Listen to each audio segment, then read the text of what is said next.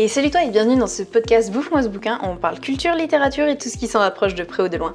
N'oublie pas de t'abonner pour découvrir un nouvel épisode toutes les semaines et si tu veux soutenir le podcast, ça se passe sur ma page Tipeee ou Utip. Laisse-moi d'ailleurs remercier Lady Muse et Olivier qui sponsorisent le podcast d'aujourd'hui grâce à leurs dons. Alors aujourd'hui, on va parler possession, religion et lettres codées. Alors contrairement à ma vidéo sur le manuscrit de Voynich ou encore sur les chiffres de Bale, malheureusement l'histoire d'aujourd'hui a pas énormément de détails ou encore de théories du complot. Parce que oui, moi je kiffe les théories du complot, ça me fascine.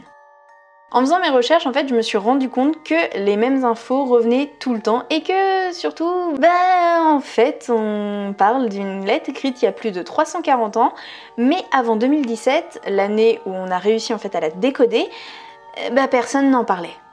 J'ai réellement aucune source antérieure à 2017, donc est-ce que c'est un canular ou pas?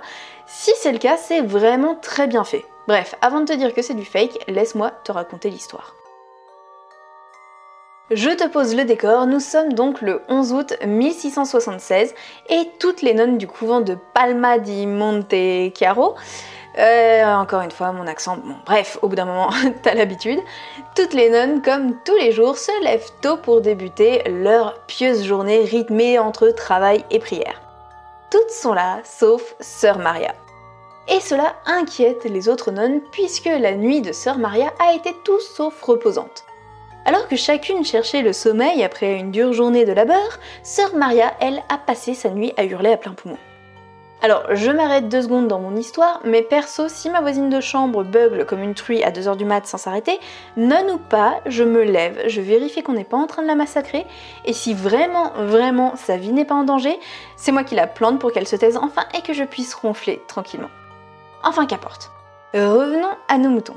Donc après avoir écouté leurs potes hurler durant des heures sans bouger le petit doigt, les nonnes se disent qu'il faudrait peut-être aller jeter un petit coup d'œil à leurs copines. Au cas où, on ne sait jamais. Et elles ont bien fait, parce que la pauvre mémère est allongée au sol, inanimée, la partie gauche du corps et du visage couvert d'encre, et près d'elle, on trouve plusieurs lettres griffonnées dans une langue que personne ne semble reconnaître. Bon, je te rassure tout de suite, sœur Maria n'est pas morte elle a juste été possédée par Lucifer lui-même. Pas sûr que ce soit ultra rassurant. Bref, elle explique que le diable a tenté de la corrompre toute la nuit, de lui faire abandonner Dieu pour le rejoindre, et qu'il lui a fait écrire ces fameuses lettres pour diffuser sa parole. En gros. Sur toutes les lettres écrites, seule une traversera le temps, et c'est de cette fameuse lettre dont on va parler. Mais avant ça, qui était Sœur Maria? Alors on sait vraiment, vraiment peu de choses sur elle, si ce n'est qu'elle vient d'une famille aisée issue de la bourgeoisie sicilienne. Elle serait née en 1645 et aurait rejoint en fait le couvent à l'âge de 15 ans. En effet, elle vient d'une famille assez pieuse et d'ailleurs elle est elle-même en fait assez portée sur la religion. Bon, c'est une nonne donc c'est sûr qu'on avait déjà un sacré indice, mais en plus il faut savoir que entre son entrée au couvent et 1676, elle dit avoir eu plusieurs révélations et même une vision de Notre-Dame des douleurs. Après clairement, c'est quasiment tout ce qu'on peut dire d'elle et c'est vraiment pas grand-chose. Jusqu'à cette fameuse nuit donc de 1676, sa vie est assez calme. En dehors de 2-3 éléments, mais on y reviendra plus tard, sinon je vais te spoiler en fait, et ça c'est vraiment pas cool. Donc sur toutes les lettres qu'elle a écrites ce soir-là, seule une a traversé le temps. Elle contient 14 lignes si mes sources sont correctes, et on n'a jamais su ce qu'elle contenait. Jamais? Eh bien c'était sans compter sur le dark web. Oui oui, c'est grâce au dark web qu'on a réussi à craquer le code. En réalité, c'est plutôt grâce à un logiciel que des chercheurs ont trouvé sur le dark web, comme quoi il n'y a pas que des red rooms là-bas. En ajoutant une base de grec ancien, d'arabe, d'alphabet runique et de latin, on a réussi à lire la lettre. Et ouais, la lettre parlerait en fait de la relation entre Dieu et les mortels. Sur internet, tu trouves pas en fait la traduction exacte de toute la lettre, mais on peut trouver deux passages. Je te lis le premier. Dieu pense qu'il peut libérer les mortels. Ce système ne fonctionne pour personne. Peut-être que maintenant, le stick est certain. Et dans un autre passage, on pourrait lire que Dieu, Jésus et le Saint-Esprit seraient des poids morts des inventions de l'homme. En gros, clairement, si cette lettre avait été décodée à l'époque, tu peux être sûr que Sœur Maria aurait servi d'allumette pour le barbecue. Parce que là, on est clairement sur de l'hérésie.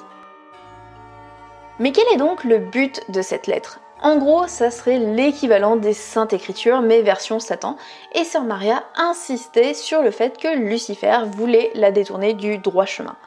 Alors, je sais pas trop ce qu'elle avait de si spécial pour que Lulu en personne décide de venir bah, lui titiller l'intérieur du crâne, mais j'ai comme l'impression que quelqu'un avait pris la grosse tête. Je m'y connais pas trop euh, en gestion administrative de l'au-delà, mais je pense que le prince des enfers a autre chose à foutre que de convaincre une nonne sortie de nulle part de voter pour lui au présidentiel. Enfin, passons. À la limite, qu'il ait besoin de quelqu'un pour écrire sa biographie, je dis pas. Même les mecs de télé-réalité font appel à des auteurs pour le faire à leur place, alors pourquoi pas? Mais bon, je trouve quand même que cette explication est un petit peu hasardeuse. Alors, quelles sont les conclusions de l'équipe qui a décodé la lettre? Parce que oui, ils ont une théorie et elle est beaucoup plus terre à terre que l'explication de Sœur Maria.